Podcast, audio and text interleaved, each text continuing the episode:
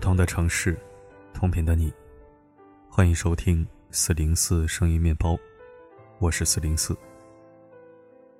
每次开完家长会，我都是最沉默的那个，因为我儿子不仅成绩差，没有拿得出手的才艺，还上课爱讲话，下课爱闯祸，简直一无是处。为此，我想过很多办法，报课外班，买各种辅导资料，向优秀家长取经。可他就是个榆木脑袋，学啥啥不会，还一脸无所谓。我一度觉得他就是来讨债的。但最近看了一位博主的分享，我却有了不一样的想法。博主庭院深深深几许是一位女士，也是学校六年级的班主任。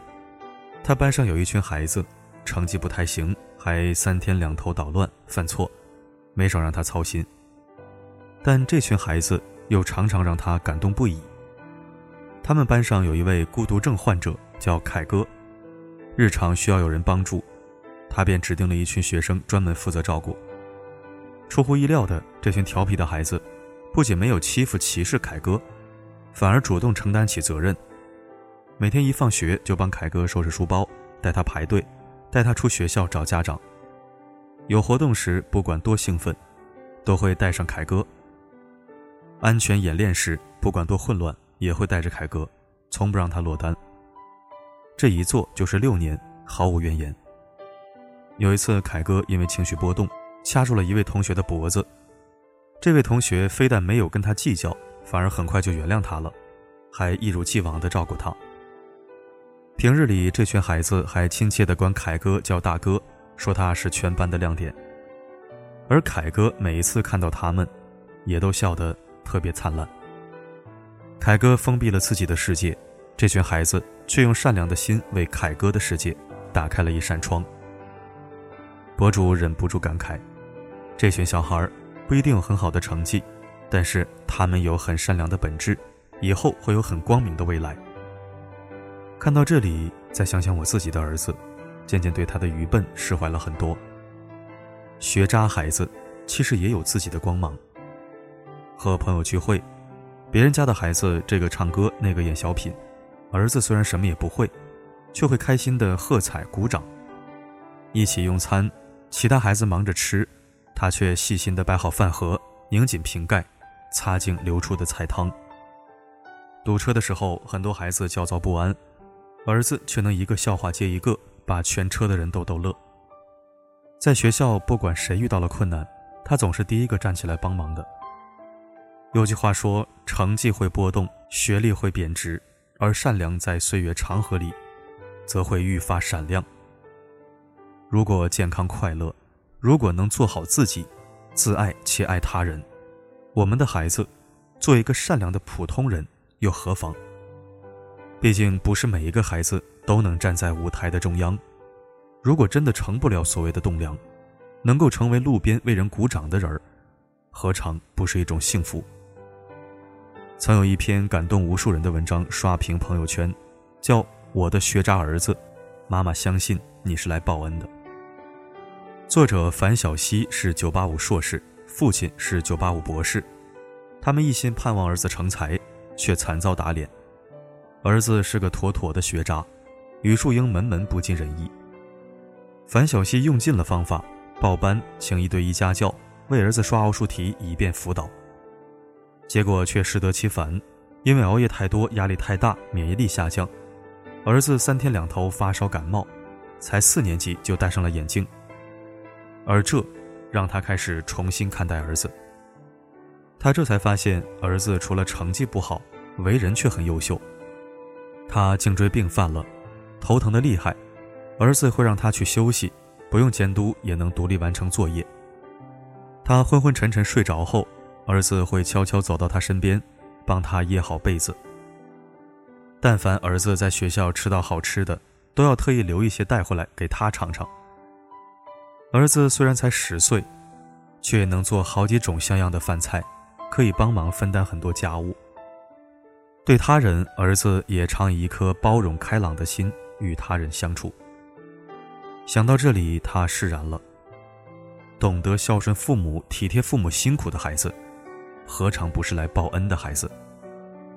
往后孩子不管从事什么工作，必定是一名体贴的丈夫，一位负责的父亲，一个有担当的儿子，会愿意耐心照顾陪伴家人。是啊，孩子成绩不好，从不代表输了全部。孩子的懂事、体贴、善良、孝顺，难道不比成绩更值得父母夸奖吗？此刻再想想我自己的儿子，我的嘴角不自觉地扬起了微笑。作为学生，他考不了一百分，可作为儿子，他对我的爱是一百二十分。我脾气不好，陪读时不免暴躁，骂过也打过，他却从未生过我的气，反而会在我气急时给我倒水，帮我拍背，让我消消气。每次出成绩时，我也经常出言讥讽。说他就是个讨债鬼，他却从未说过我一句不是。我对他总是诸多要求，但他自始至终却只希望我每一天可以开心一些。不禁想起一句话：我们不是上辈子造了什么孽，才会有了一个学渣儿子，而是我们修了几辈子的缘，才有了今生的相遇。多好的一句话呀！父母子女一场，不过是相互滋养。多年以后，我们不会记得孩子那少考的十分二十分，但孩子为我们做的点点滴滴，却会成为我们生命中最深的温暖。孩子孝顺体贴，何尝不是父母此生最大的幸福？想起老家的林哥，这些年因为工作在县城，没少被婶婶骂没出息。从小为了让林哥出人头地，婶婶竭尽所能的出钱出力。给他补习功课，定做各式营养餐。后来林哥虽然考上了重点高中，却因为高考发挥失常，只考了一个普通的三本。他没有什么远大的追求和理想，毕业后就在离家近的地方找了一份安稳的工作，时不时就跑回家看看，嘘寒问暖，还带婶婶四处逛逛。但婶婶看着邻居家的孩子，一个个北上的北上，出国的出国。一提到林哥，还是忍不住就数落。直到去年冬天，婶婶因为血管堵塞中风在医院一个多月，这才认识到儿子在身边的好处。当时同病房的还有一个六十多岁的老奶奶，儿子在北京当高管，虽然挣得多，却走不开。直到他出院，儿子都没能请到假来看他。他身边就一个不熟的护工，连个说贴心话的人都没有，甭提多失落了。而婶婶身边却有儿子儿媳帮她擦拭换洗，照顾吃喝拉撒。就连孙女一放学都往她那里赶，不是陪着说说话，就是想办法逗她开心。不禁想起一个校长的演讲：读书特别好的孩子，将来会去国外，见面只能靠视频；读书没资质的，老了可以常伴左右。今天在我们吃牛肉丸。明天载我们去吃海鲜，想想真美好。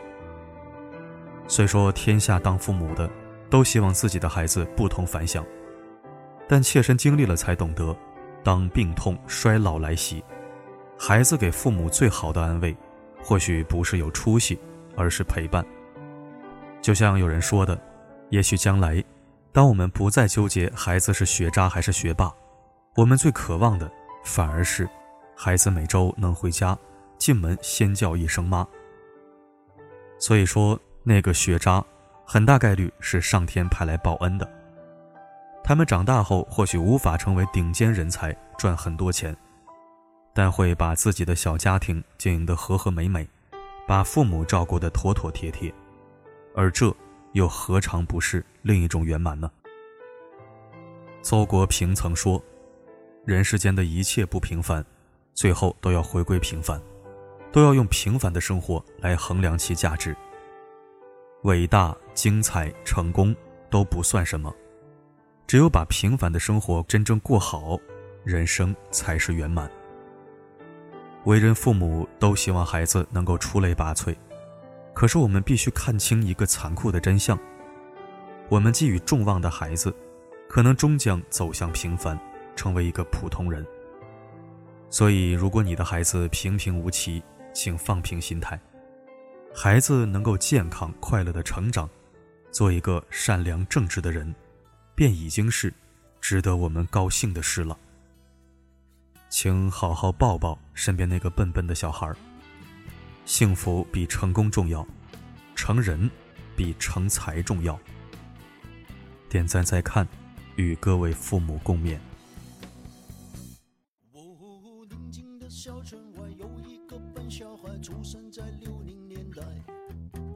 十来岁到城市，不怕那太阳晒，努力在七零年代，发现啊，城市里朋友们不用去灌溉，花自然会开。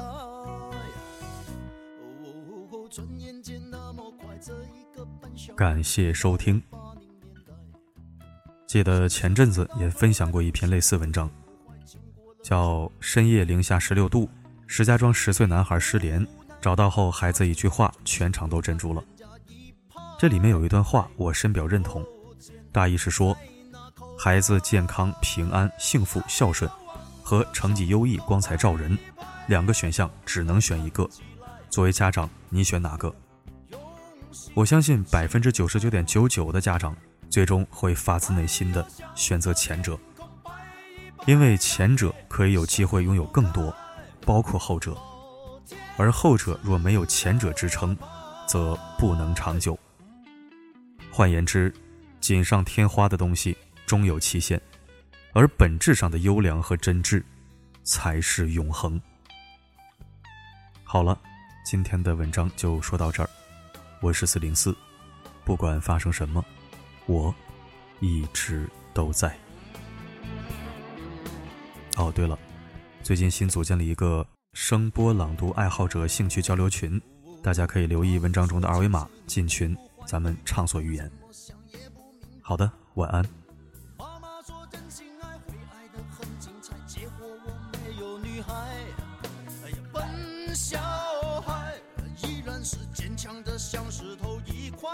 只是晚上寂寞难耐，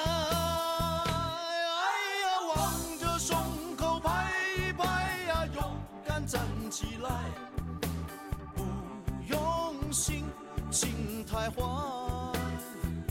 哎呀，向着天空拜一拜呀，别想不开。老天自有安排。哎呀，望着胸口拍一拍呀，勇敢站起来，管他上山下海。